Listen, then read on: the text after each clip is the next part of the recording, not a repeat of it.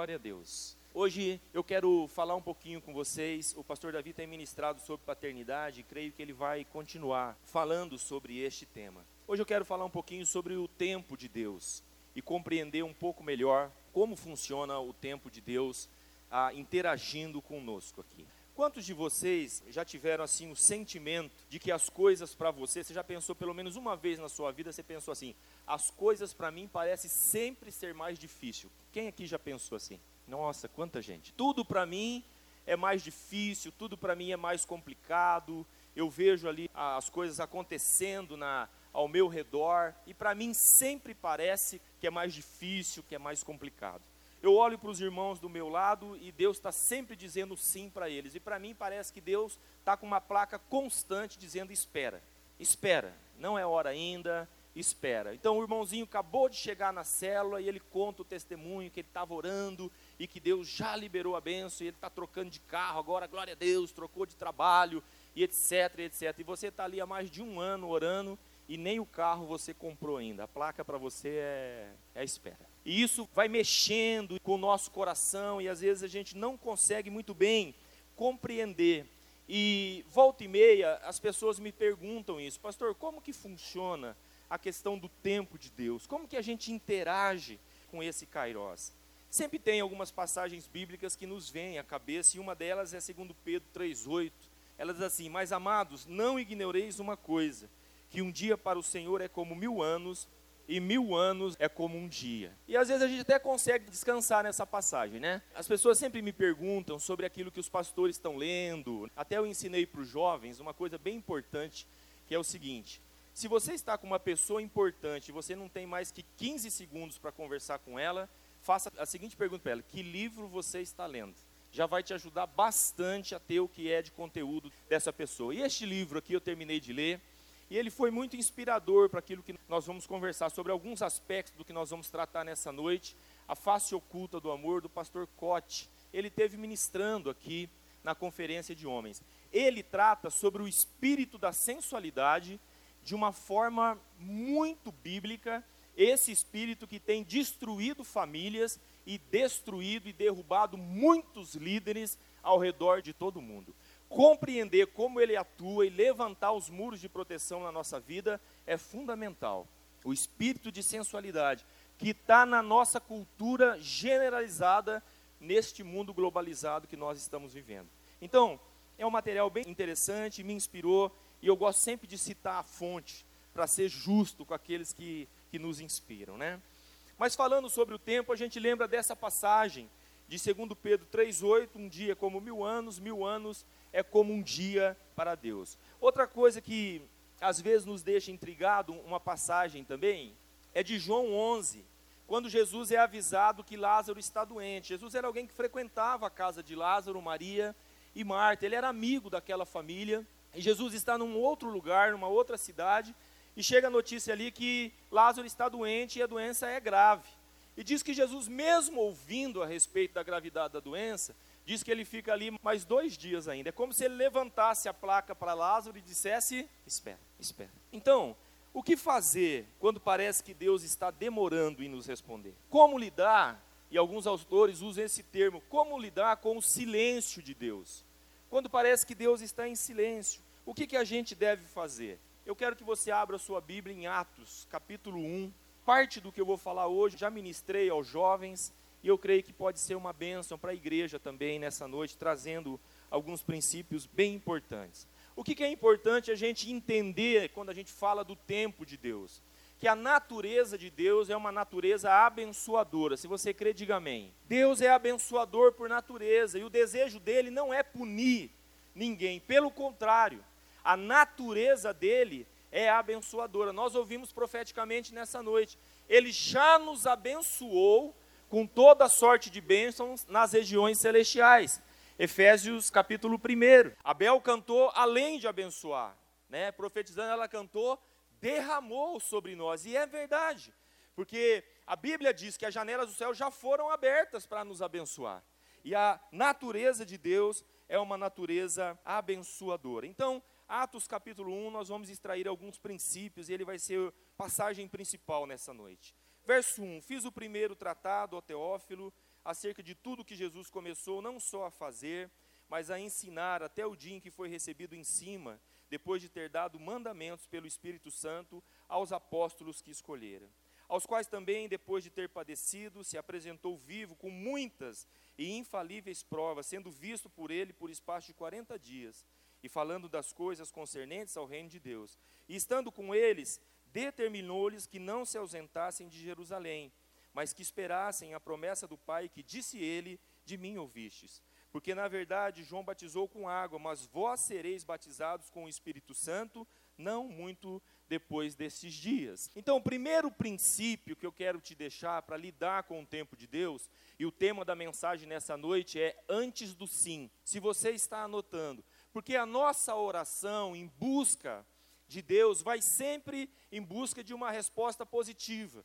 Mas tem algumas coisas que nós precisamos entender neste lugar antes do sim.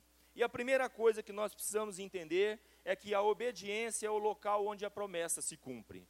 A obediência é o local onde a promessa se cumpre. Jesus diz assim: permaneçam em Jerusalém, esperem a promessa do Pai. Quando você olha para o versículo 4 que nós lemos, ele diz assim: a palavra diz assim, e estando com eles, determinou-lhes. Note uma coisa, não é uma sugestão de Jesus. Jesus está determinando que nós permaneçamos em determinado local para receber a promessa de Deus.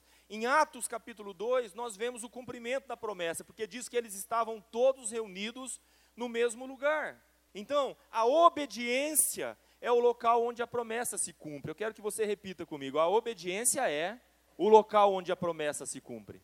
Não é em outro local. Isso é muito importante da gente entender. Há uma frase que eu gosto muito que Deus me deu, que é essa daqui, ó: antes da missão sempre vem a submissão. Antes de fazer qualquer coisa para Deus, é preciso se submeter a Deus. Ir para este lugar de obediência. Nenhuma tarefa, nenhum ministério, nada vai nos ser confiado se nós não aprendermos a estar neste lugar de obediência, neste lugar de submissão. Então, antes da missão, sempre vem a submissão. E isso é um padrão bíblico. Quando você olha para Abraão, antes da missão, existe a submissão. Eu quero o teu filho.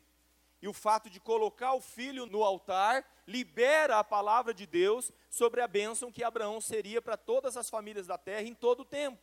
Antes da missão, vem a submissão. Em Atos 2, nós vemos a promessa se cumprindo. E ali diz que de repente veio do céu um vento impetuoso, e foram vistas línguas como de fogo. Note uma coisa, amados: o de repente de Deus não vem em qualquer lugar.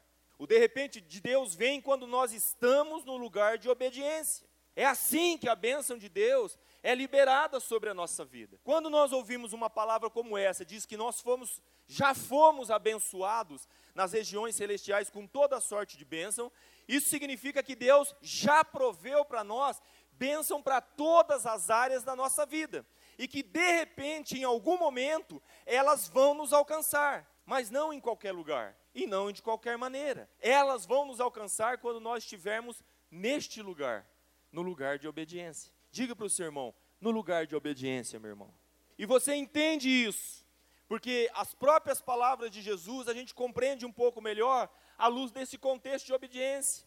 A palavra de Deus diz: Jesus aprendeu a obediência por aquilo que sofreu. E quando ele está no Getsemane, vivendo, suando gotas de sangue, aflito no seu coração, com o peso do pecado da humanidade sobre si, ele faz uma oração ao Pai, dizendo: Pai, se possível, passa de mim este cálice. Mas note uma coisa: Jesus conhece o lugar da obediência. Então a frase seguinte é: Mas não seja feita a minha vontade, mas a tua vontade. Isso é conhecer, isso é abrir mão da nossa própria vontade e ir para o lugar de obediência. Por isso nós podemos aprender com Jesus que depois de toda sexta-feira de renúncia, sempre haverá um domingo de glória na nossa vida. Sempre haverá um domingo de glória. Todas as vezes que renunciamos, todas as vezes que vamos para o lugar de obediência, mesmo sem compreender, mesmo sem entender todas as coisas.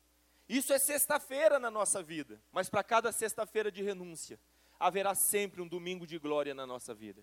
Sempre haverá um domingo de glória. Amém? Verso 7 do capítulo 1. Aqueles, pois, que se haviam reunido, perguntaram-lhe, dizendo: Senhor, restaurará tu neste tempo o reino a Israel? E disse-lhes: Não vos pertence saber os tempos ou as estações que o Pai estabeleceu pelo seu próprio poder. Segundo princípio, antes do sim, precisamos aquietar o barulho da nossa alma. Nós precisamos silenciar a nossa alma. Quantas vezes Deus está falando, mas nós somos impedidos de ouvir por causa do barulho da nossa alma. Jesus acabara de falar com eles aqui no texto, dizendo: ó, vocês vão ficar lá em Jerusalém, até que do alto vocês sejam revestidos de poder. Ele nem termina de falar e os discípulos já estão perguntando: mas e aí, quando é que vai ser o tempo que o reino de Israel vai ser restaurado? E Jesus está falando: olha, não é, o foco não é esse agora. O foco agora é a obediência. Vocês vão ser revestidos de poder quando estiverem neste lugar de obediência. Mas a alma nossa está gritando: quando vai ser Jesus? Quando é que essas coisas vão acontecer? Quando a bênção de Deus vai chegar sobre a minha vida? Quando é que eu vou prosperar? Quando eu vou ter uma casa abençoada? Quando eu vou ter um casamento? Quando vai chegar o meu filho? Tem muita gente esperando filhos.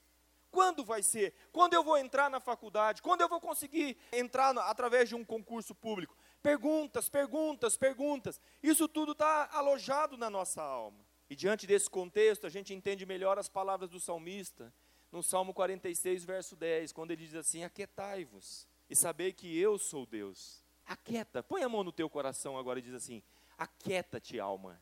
Que às vezes o barulho está tão alto que a gente não consegue ouvir o que Deus está falando. Amados, quantas pessoas estão naufragando na fé por causa do barulho da alma, por causa do turbilhão que acontece dentro do coração, o centro das emoções, não consegue administrar os seus sentimentos.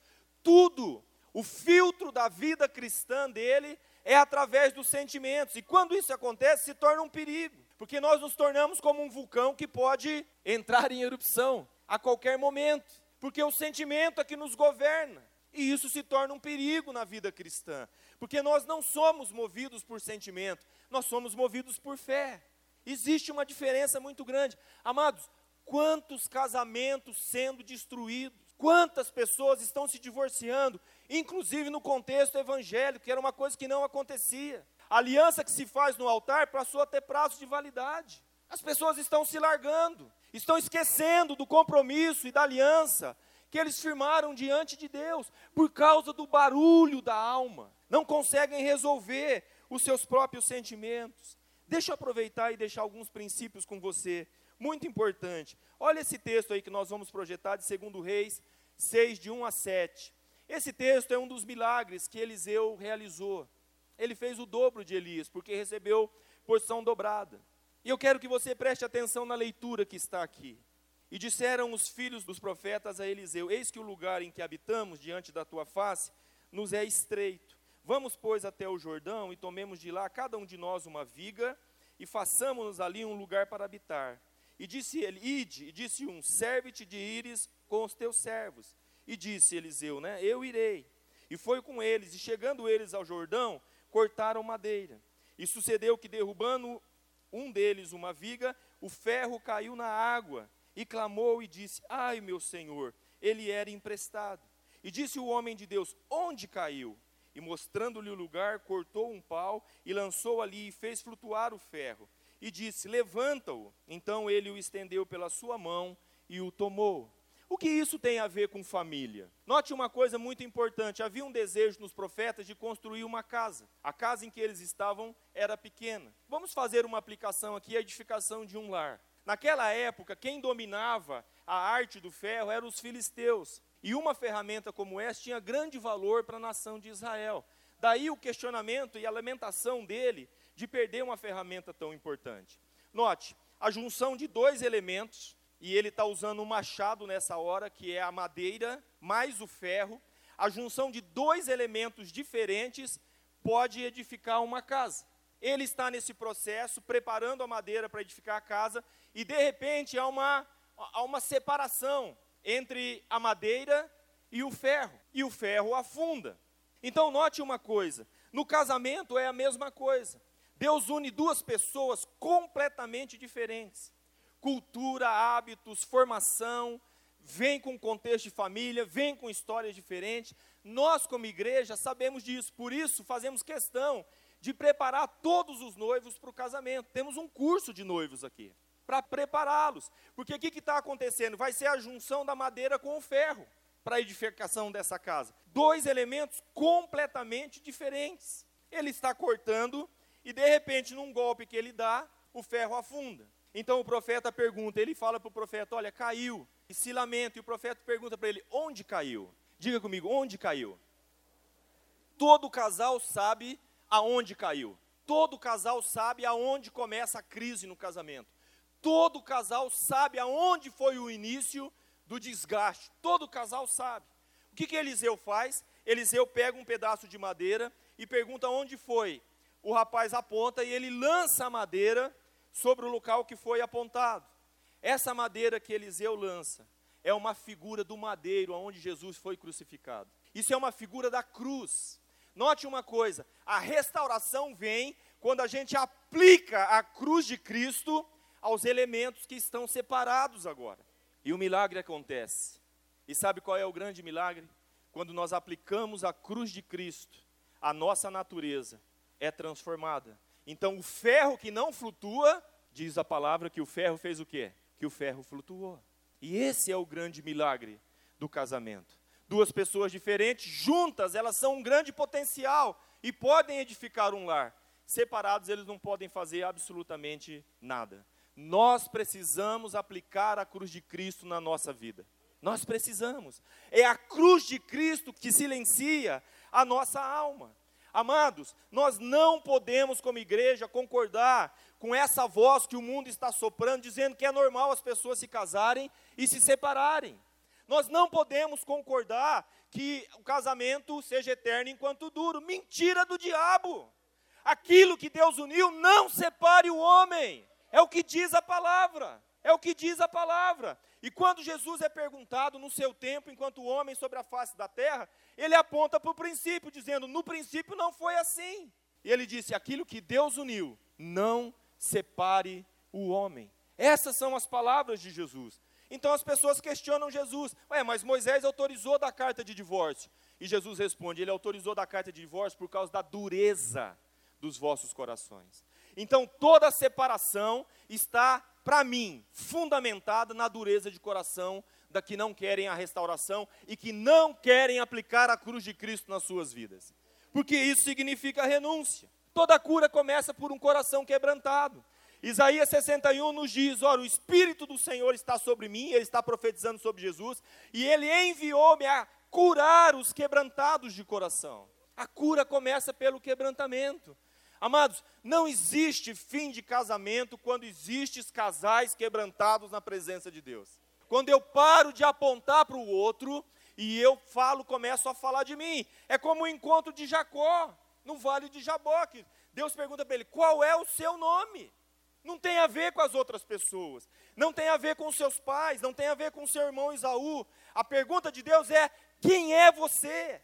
E qual é a sua colaboração para esse estado que chegou o seu casamento? Quando Jesus diz em João 8,32: E conhecereis a verdade, e a verdade vos libertará, ele está falando aqui que vai nos libertar de quem ou do que? Amados, ele vai nos libertar de nós mesmos.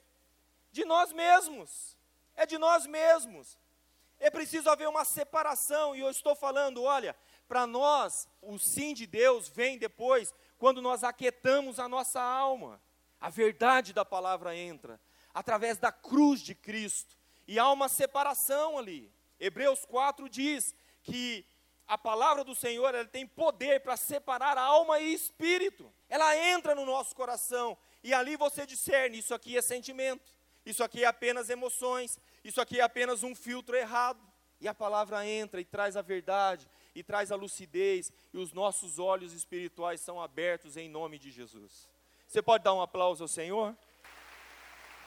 Põe a mão de novo no seu coração e diga assim: aquietai-vos. Nós precisamos nos aquietar na presença de Deus, silenciar a nossa alma, colocar um filtro através da palavra nas nossas emoções. Verso 8 do capítulo 1 mas recebereis a virtude do Espírito Santo que há de vir sobre vós, e ser-me-eis testemunhas tanto em Jerusalém como em toda a Judéia e Samaria, e até os confins da terra.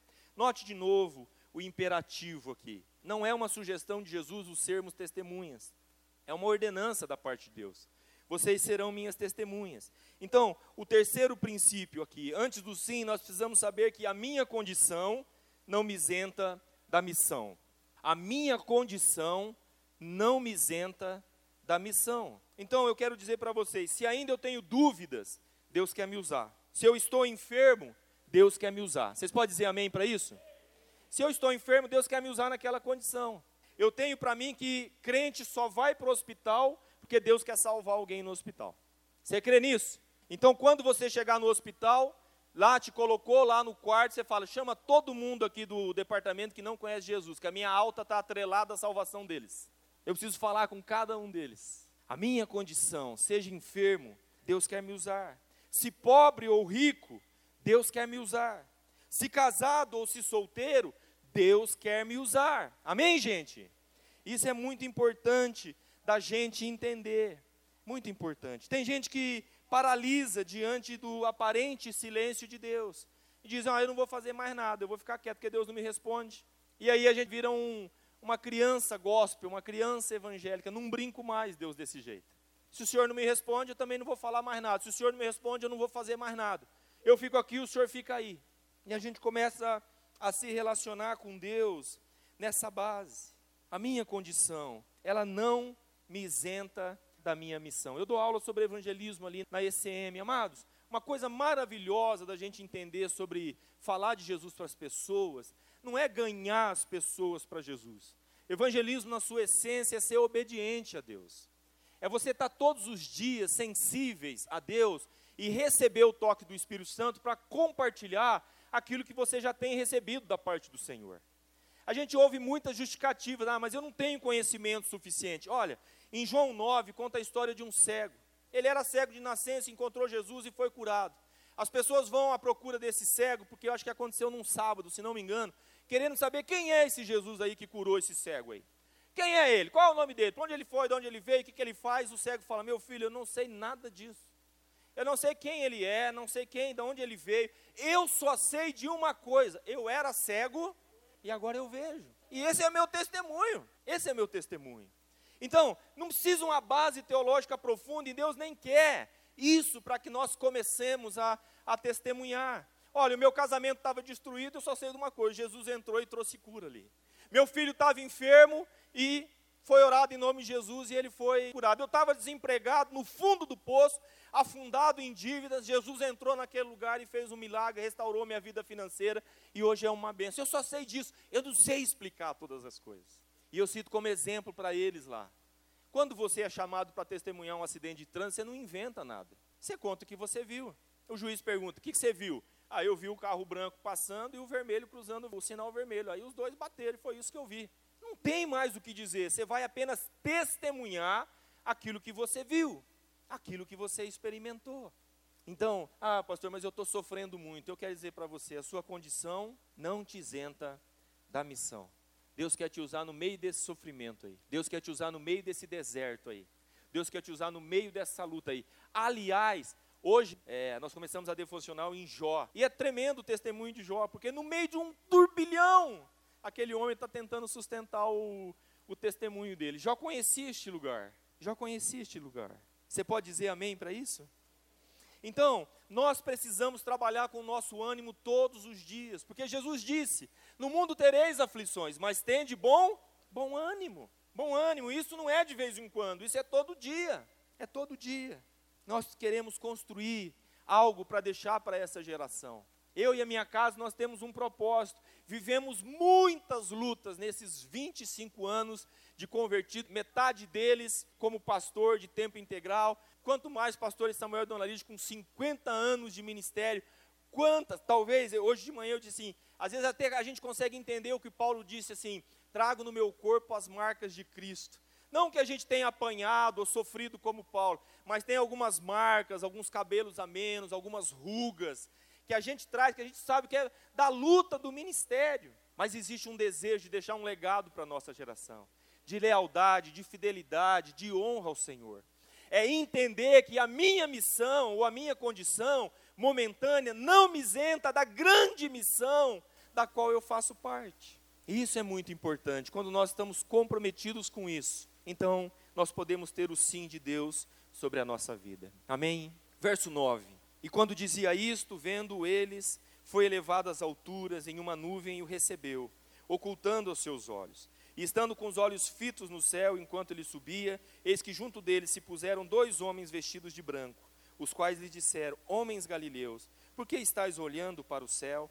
Esse Jesus que dentre vós foi recebido em cima no céu, há de vir também, como para o céu o viste ir. Então voltaram para Jerusalém do monte chamado das Oliveiras, a qual está perto de Jerusalém, a distância de um caminho de um sábado. E entrando, subiram ao cenáculo onde habitavam. E há uma lista aqui, preste atenção: Pedro e Tiago, João e André, Filipe, Tomé, Bartolomeu e Mateus, Tiago, filho de Alfeu, Simão, o Zelote e Judas, irmão de Tiago. Todos estes perseveravam unânimes em oração e súplicas com as mulheres, e Maria, mãe de Jesus, e com os seus irmãos. Quarto princípio, antes do sim, o seu nome deve estar na lista daqueles que vão perseverar em oração e súplicas. Antes do sim de Deus, o nosso nome deve estar na lista daqueles que estão perseverando em oração e súplicas. Você entende isso, igreja? É como se Deus todos os dias perguntasse: quem ou o nome de quem está nessa lista? Quem é que, apesar das circunstâncias, continua perseverando em oração e em súplica na minha presença? Será que o nosso nome estaria na relação do dia de hoje? Será que na condição que nós estamos vivendo, o nosso nome está ali, fazendo diariamente, apresentando diariamente as nossas necessidades diante de Deus? Será que o nosso nome está entre aqueles que perseveram em oração? ou nosso nome está em outra lista? Quem sabe na lista dos murmuradores? Quem sabe na lista dos questionadores, dos reclamões? E eu criei uma nova, do chato gospel. Quem sabe o nosso nome não está na lista do chato gospel? Porque, olha, tem gente chata na igreja, viu gente? Gente crica, gente chata. Gente que, ó, ao invés de estar tá lá orando e suplicando a Deus neste lugar para ser abençoado, é crítico de tudo. Agora eu falei da última vez que eu preguei que estava calor, agora estão reclamando do frio aqui dentro. Acho que nós vamos colocar um armário com blusa ali fora, né? Onde é que está o nosso nome? Onde estaria o nosso nome? Sabe por quê? Porque o sim de Deus para a bênção na nossa vida, ele vem quando nós estamos neste lugar de oração e de súplica. É ali que Deus nos abençoa. Em Mateus capítulo 15, conta a história da mulher cananeia, uma história muito interessante. Ela chega até Jesus porque a filha dela está endemoniada. Há um espírito maligno atuando na vida dela e ela sabe que Jesus pode libertar a filha dela. Ela chega para Jesus e clama por Jesus, filho de Davi. Sabe o que, que diz o texto? Que Jesus não lhe responde palavra nenhuma. Ou seja, Jesus permite, naquele contexto do clamor daquela mulher, um período de silêncio. É estendido uma plaquinha para aquela mulher. Espere. É o que Jesus faz. Sabe o que essa mulher poderia fazer? Facilmente se incluir na lista dos murmuradores. Facilmente se incluir na lista dos chatos, dos reclamões. Aí falam tanto desse Jesus que faz e que acontece, que abençoa. Aqui eu estou pedindo, minha filha está endemoniada. Todo mundo sabe que ela está endemoniada. E ao invés de resolver, ele não fala nada comigo, ele está em silêncio. Que Deus é esse? Que é o que normalmente a gente faz. Mas não é a postura dessa mulher o texto diz o seguinte: que ela insiste. E aí os discípulos dizem assim: Jesus, manda ela embora, porque ela está nos incomodando, ela está gritando muito alto. Mas sabe o que essa mulher faz? Diz que ela se prostra e ela começa a adorar o Senhor. A adorar o Senhor. E essa mulher conhece este lugar de oração e de súplica. Sabe qual é o fim da história aqui? Jesus diz: Pode ir, minha filha. Tua filha está bem. E o milagre é liberado sobre a filha dela. Para o sim de Deus, nosso nome deve estar na lista daqueles que perseveram em orações e em súplicas. Você pode dizer amém para isso? Existe um lugar aonde nós somos abençoados. Se você olhar para essa lista que nós acabamos de ler, você vai ver que o nome de Judas Iscariotes já não está mais ali. Não está mais ali. Ele foi traído pela sua alma, ele foi traído pelo seu coração enganoso. Judas deu vazão para os seus sentimentos, nós falamos há pouco. E aqui eu quero que você anote essa frase que é uma chave com relação aos nossos sentimentos. Ou sacrificamos ou idolatramos os nossos sentimentos. Com relação aos sentimentos, ou nós sacrificamos os nossos sentimentos, colocando no altar de Deus, ou o outro passo vai ser idolatrar esses sentimentos que nos acometem. Essa é uma grande verdade. Ou sacrificamos, ou idolatramos essa grande verdade. A partir do verso 18 do capítulo 1 de Atos, você vê o fim de Judas. A Bíblia nos conta, ele se precipitou, se enforcou, pulou no abismo. Diz que as suas entranhas foram expostas. Presta atenção nisso, amados. Quando a nossa alma nos governa, o fim disso é uma exposição total pela qual nós não precisamos passar. É vergonha para nós e para o Deus que nós servimos. Nós não podemos ser governados pela nossa alma, e foi o que aconteceu com Judas. No verso 21, nós lemos assim: É necessário, pois, que dos homens que convivem conosco, que conviveram conosco todo o tempo em que o Senhor Jesus entrou e saiu dentre nós, começando desde o batismo de João até o dia em que dentre nós foi recebido em cima, um deles se faça conosco testemunho da sua ressurreição. E apresentando dois, José, chamado Barsabás, que tinha por sobrenome Justo, e Matias. Os dois se apresentaram. E aqui é muito interessante a gente notar o que a palavra está nos dizendo. E outro dia me chamou muito a atenção. Matias e José estavam com os discípulos desde o começo. O critério para a escolha desses homens é que eles estivessem com Jesus desde o batismo de João. E eles estavam lá quando João batizou Jesus no Jordão. Eles tinham tudo para fazer parte do grupo dos doze de Jesus. E eu fiquei pensando aqui, qual foi o sentimento que acometeu o coração de Matias quando ele não foi escolhido entre os doze? Ele estava lá desde o começo. Ele podia fazer parte desse grupo, mas ele não foi. Jesus escolheu outros. Jesus escolheu outros. O que será que passou pelo coração de Matias nessa hora? Eu quero perguntar para vocês: você já foi um dia preterido em algum momento na sua vida, não? Quem aqui não tinha muita afinidade com esporte, assim, você não era muito bom de bola, de... Quem? Levanta sua mão para eu ver. Então você sabe o que é isso daí, não é verdade? Na hora lá no colégio, o professor dizia, então, separa os times aí. Tem gente pondo a mão na cabeça assim. Separava os times, daí os caras começavam a escolher. Você é meu, você é dele, você é meu, você é dele. E você sempre ficava, não é verdade? Hoje vai ser, e não era. Não rolava não acontecia. Lembra do que acontecia aqui dentro de você? Aquela coisa ruim de ser preterido, de não ser escolhido, que parece que o cara lá, o professor, escolhe todo mundo, mas ele nunca lembra de você. Ele punha você para fazer chamada da turma na educação física. E ele te incentivava, você é bom nisso, cara, vai lá. Ninguém faz um C ou um F como você. E aquilo mexia com o seu coração. Você sabe do que eu estou falando? Para você lembrar do que Matias está possivelmente sentindo neste momento. Tinha um amigo meu que ele era assim bem fraquinho no futebol, não jogava nada, raramente ele é escolhido. Um dia ele foi escolhido para jogar, que tinha um número certinho de cada lado e ele entrou num time. Primeiro lance dele, o cara lançou a bola, ele entrou firme e fez falta no outro jogador. O juiz correu na direção dele, levantou o cartão e disse: Você fez falta. Ele olhou para o juiz, era um posto de carência. Ele olhou para o juiz e falou: Sério? E deu um abraço no juiz.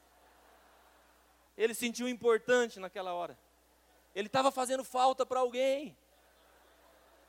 Sério mesmo? Oh, querido, momento de cura para ele ali. Eu fiquei pensando no sentimento de Matias, do que Matias sentiu.